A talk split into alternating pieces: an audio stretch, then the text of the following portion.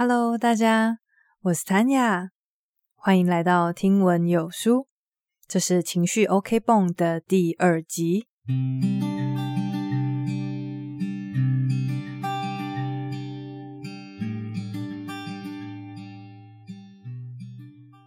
先很快的前行提要一下，这本书的主要目的是为了让你能够拥有心里面的急救箱，让你在情绪上遇到冲击的时候，能够知道怎么自己处置，借此可以有效地降低这些情绪冲击所带来的伤害。上一集已经有分享到，面对被拒绝还有寂寞的痛苦有哪些良方。这一集要来处理失落与受伤，一起来学习怎么处理心里面的骨折，让我们可以带着骨折一起行走。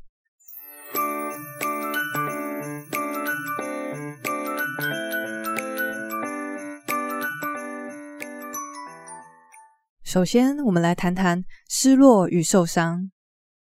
在日常生活中，我们或许不会太常遇到非常严重的情况，像是失去所爱的人、遭受到暴力的对待、罹患癌症，或者是面对瘫痪。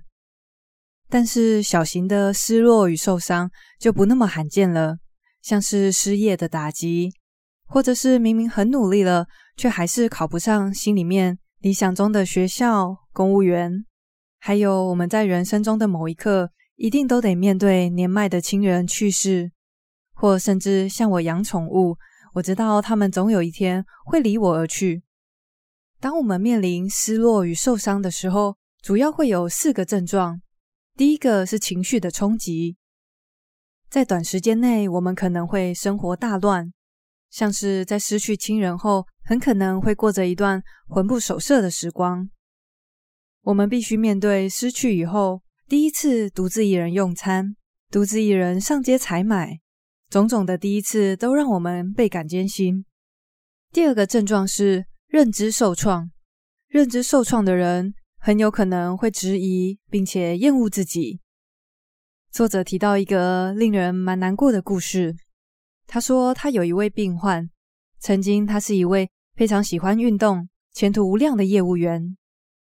一直到有一天，在下班的途中，他和同事发生了一场严重的车祸。他的同事当场在他面前就断气了。他虽然很幸运的活了下来，但是他失去了一双腿。这场车祸对他的身心灵都造成极大的打击。而他去找作者咨商的时候，事情已经发生六年了。他身体的伤虽然已经大致康复。但是心里的伤却毫无起色。这六年多来，他几乎不出门，也拒绝亲朋好友的探视。他非常厌恶镜子当中伤痕累累的自己。他说：“这个镜子里面的人不是我，原本的我在那一天就死了。”当然，这个是认知受创比较严重的例子。不过，如果当一个人用少数或甚至是单一的角色来定义自己的时候，一旦失去了这个角色，就会变得无所适从、自我怀疑。第三个面对失落与受伤的症状是信念崩溃，怀疑起自己的世界观。我们每一个人都抱持着某种信念在活着，不论这个信念是信仰，还是你所认为我们活在这个世界上的意义。但是失落与受伤会动摇我们的信念，像是在遭受到打击以后，我们可能会问：我的神在哪里？他为什么没有帮助我？他为什么带走我的家人？或者是当我一无所有，我原本活在这个世界上的意义已经不复存在了。所以我们的世界观还有信念可能会因此受到打击。最后一个症状是关系的中断。像是前面那位车祸受伤的病患，就连他康复以后，也拒绝跟其他亲友往来。现在我们已经知道，当我们受到程度不一的失落与受伤时，很有可能会让我们的生活大乱，会让我们质疑自己的身份还有能力，也有可能会中断原本亲密的关系。但是不用担心，面对这些情况，作者给出了三个处方签。只要把心里面的骨折归位，好好的静养，就算带着伤，也可以坚强的继续走下去。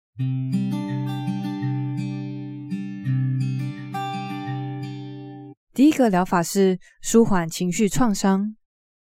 在我们抚平内心痛苦情绪的这个过程当中，作者所强调的是跟从自己内心的感觉。这是什么意思呢？很多人会相信，当你受伤、委屈，说出来跟别人谈一谈，心里就会好受许多。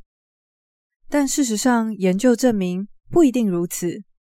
他们针对九一一事件的幸存者做了一个调查，他们请当中三千多个人自己选择要不要在实验的网站上分享他们的经验跟想法。结果，实验人员还蛮意外的发现，这些愿意分享的人在两年后，比起没有分享的人，状况还要更差。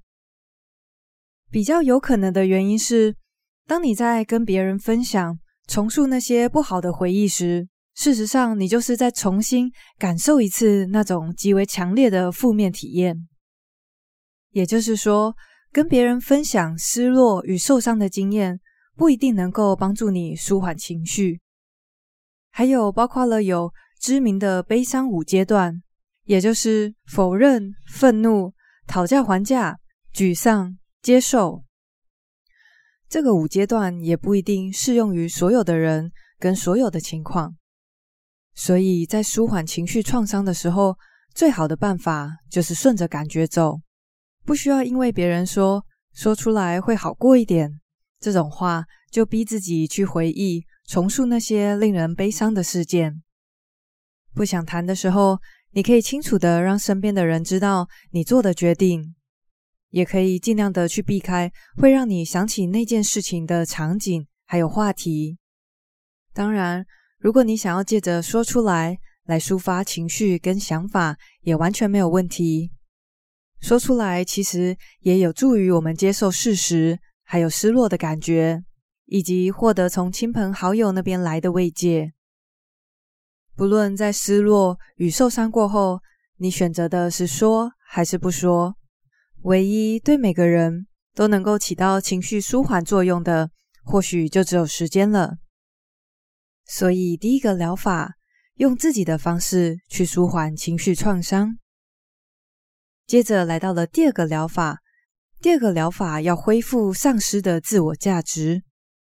前面我们有提到，在情绪舒缓的阶段，有些人会选择避而不谈，会终止与朋友的聚会。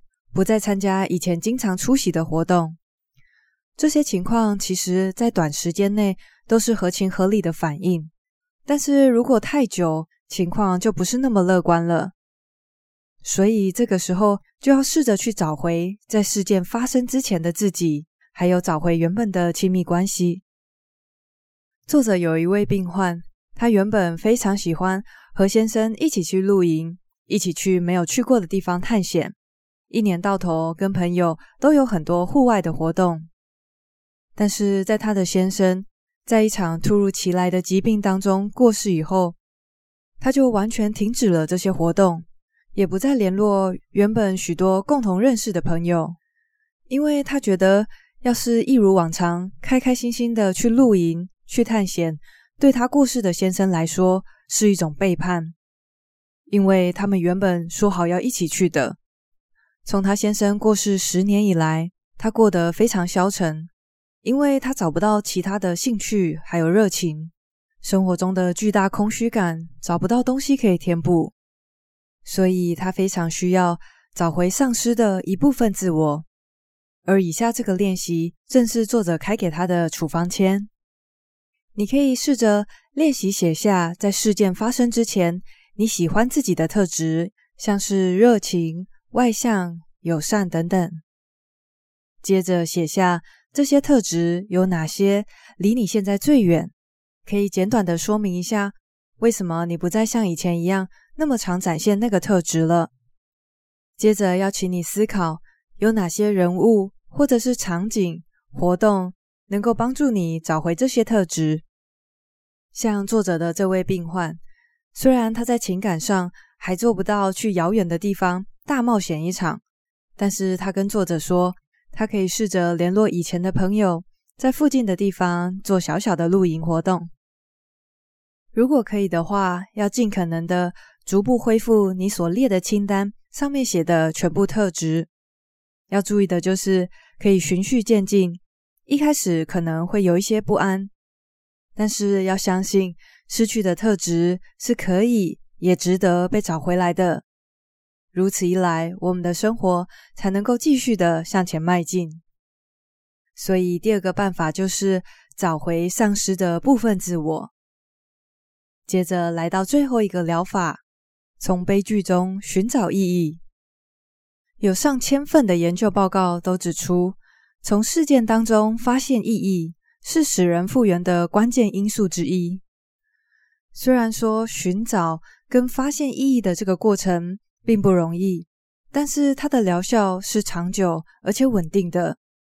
为了让伤痛复原，我们都必须用意义让生活恢复正轨，把那段经验整合到更全面的人生架构当中。科学家发现，在寻找意义的过程当中，可以分为两个阶段。第一个是了解，第二个是发现好处。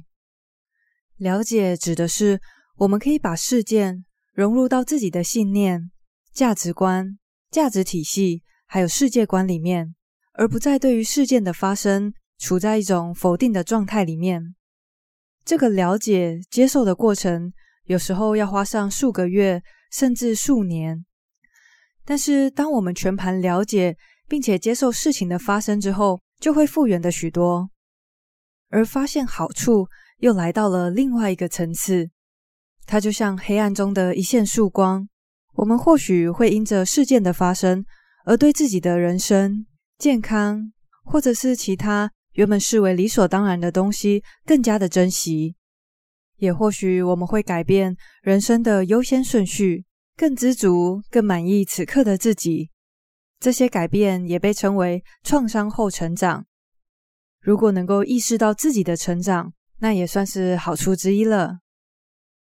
其实有很多人在寻找意义的这个过程当中，会选择采取跟事件相关的行动。比如说，有些人罹患了某个罕见疾病。后来就成立了基金会，来促进对于这种疾病的认识还有研究，进而帮助到其他病友。还有像是曾经在战场上受过伤的老兵，他们特别愿意支持与陪伴那些刚从战场上回来的年轻士兵，陪他们一起走过复健的漫漫长路。还有你或许也听过类似这种非常激励人心的故事。就是有些人在因故瘫痪或者是残障以后，转而变为残障的奥运选手。也就是说，采取和事件相关的行动，是在寻找意义的这个过程中很常见的一个做法。接着来到最重要的部分啦，有哪些练习可以帮助我们更快的走过了解到发现好处的过程呢？第一个练习是试着去思考事情。为什么发生，而不是如何发生？当我们遭受受伤与失落的时候，很常见的一个反应是，我们会一直重复的去思考事情是如何发生的。比如说，像前面那位太太，她就一直一直不断的回想先生过世之前跟之后的那几周。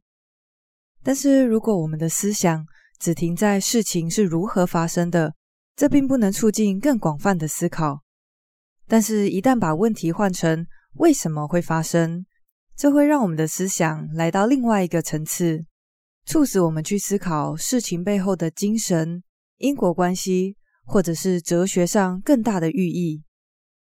而这更广泛、抽象的思考，可以帮助我们找到事件发生的意义，以及带来内心的平静。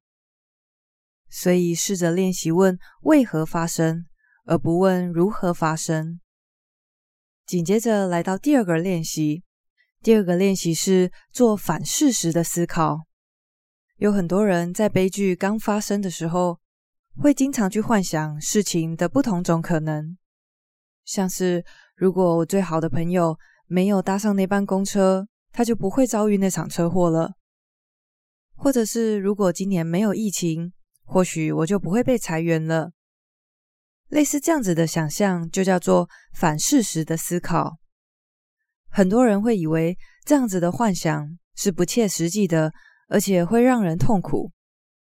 但事实上是，研究证明，反事实的思考会有助于人们接受现实，因为做完各种假设之后，人们更容易接受这件事情其实是命中注定的。而且，反事实的练习，我们不光可以去思考，如果我没有失去什么，我的生活会如何？反过来想，事情其实也有可能变得比现在还要糟糕。那更糟糕的结果没有发生，对此我的感觉又是什么呢？有专家认为，要从事件中找到意义，最好的办法可以结合这两种思维，那就是如果事件没发生，我的生活会怎样？以及如果事情变得更糟，那又会如何？这个做法其实跟前面的练习有一个共同之处，就是去扩大我们思考的维度。不论是宗教、哲学还是命运，这些更广泛、更抽象的思考，会有助于我们寻回内心的平静。接着来到面对失落与受伤的最后一个练习，那就是寻找好处。要注意的是，寻找好处。只在你情绪恢复平稳了以后，再来做这个练习。你可以试着去想象，若干年后的你取得了某种程度的成就，不一定是要像是得诺贝尔奖啊，或者是拥有一大笔财富这样子的成就，可以是小小的，就是平静安稳的跟自己所爱的人生活在一起，生活在自己喜欢的城市之类的。想象这个情景，然后再试着写完下面的句子。第一个是我没想到那次的悲剧竟然会让我，还有我能拥有这样的成果，是因为我改变了人生的优先顺序。例如，以及在这个过程中，我了解人生在世的目的是完成这些句子的练习。或许能够帮助你在悲剧事件中有找到好处的灵感。唯一要注意的就是，如果可以的话，尽量把找出来的好处化为行动。举例来说，在你失去某位至亲以后，你想这件事情背后的好处，或许是让你更懂得家人的重要。然而，获得新观点以后，如果不能把这个观点，融入你的生活，更多的花时间陪伴其他的家人，那就变成从这个事件中获得的好处是非常有限的。所以，如果我们很幸运的能够从悲剧事件发现好处，并且将这个新观点化为行动，融入我们的生活，如此一来，就算带着伤痛，也依然能够越挫越勇，勇敢的走人生的下一段路程。不知道大家听完今天的处方签，会觉得不是很好应用吗？我想邀请你在现在印象还蛮深刻的时候，试着去想一件曾经发生过让你失落或者是受伤的事件，来做练习。想跟大家分享我在这一个章节自己的学习还有应用。我遇到的状况是，我的身体不是很好。尤其是我的眼睛不定期会发炎，然后常常胃痛。在这些病痛发作的时候，我真的可以体会到所谓的信念崩盘，就是会想说：我的神啊，为什么不医治我呢？我现在好痛。不过，因为我这个状况还没有到说情绪上真的有很大的打击，或者是失去一部分的自我。所以，我可以直接跳到第三个练习，那就是寻找好处。遭遇到没来由的病痛，还要从中寻找好处，听起来有点难，对不对？没关系，一起来试试看。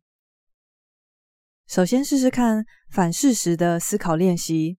如果我没有这些病痛，我的生活会有什么不一样吗？仔细一想，真的好像没有太大的不同诶。就是或许在发病的那几天，没有病的时候，我可以多做一些事情，多去其他地方走走，然后少跑几趟医院。最大的好处应该就是不用承受肉体上的痛。接下来是另外一个方向的反事实思考，那就是情况其实也有可能更糟。我的眼睛虽然习惯性的反复发炎，但是并没有大幅的影响视力。偶尔胃痛虽然很困扰，但是如果想一想那些或许得胃癌、大肠癌的人，我觉得我的毛病根本就是很小很小的 case。想到这里，其实就已经觉得有点安慰了。接下来还要试着找出好处。那刚刚说到的练习是想象以后成功的情况，然后回头看看好处。那我自己想象的情景是在好几十年以后，或许已经到七八十岁的年纪，我的身体虽然有点退化，但是大致上都是健康的。如果是这个情况的话，我真的或许可以归功于我现在的身体并不是非常好，所以我不会去挥霍我的健康。从二三十岁，我就非常注重饮食、运动，还有良好的用眼习惯。所以，如果我现在身体上这些大大小小的不适，可以换来我老后很长一段时间轻松舒服的生活的话，那也真的可以算是好事一件了。下一次疼痛的时候，或许我真的可以打从心里感谢神，一再的提醒我身体健康的重要性。实际练习完，那我们现在一样复习一下今天的重点喽。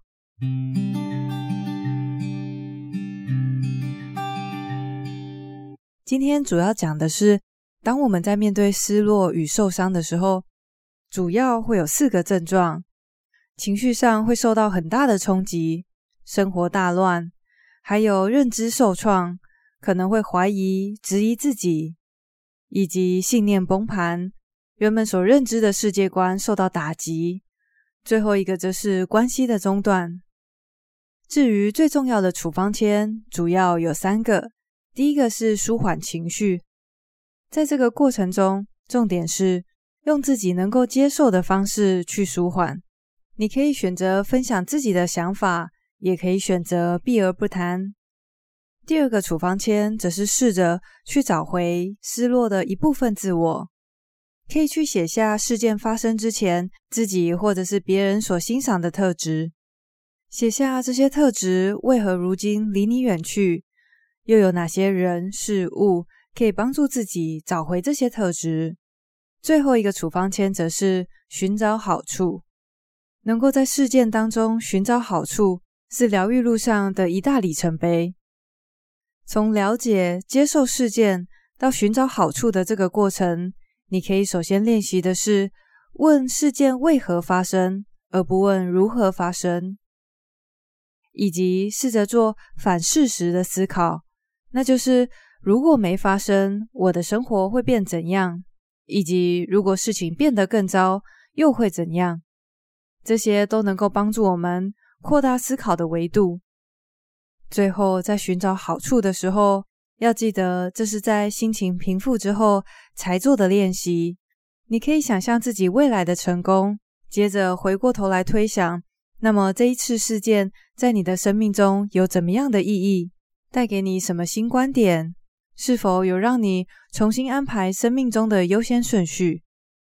如果能够把发现的好处，发现的新观点融入生活，化为行动的话，我们的生命以及思想，或许就因着这一次创伤而迎来大幅的成长。谢谢你跟我一起学习，我是 Tanya，我们下次见喽，拜拜。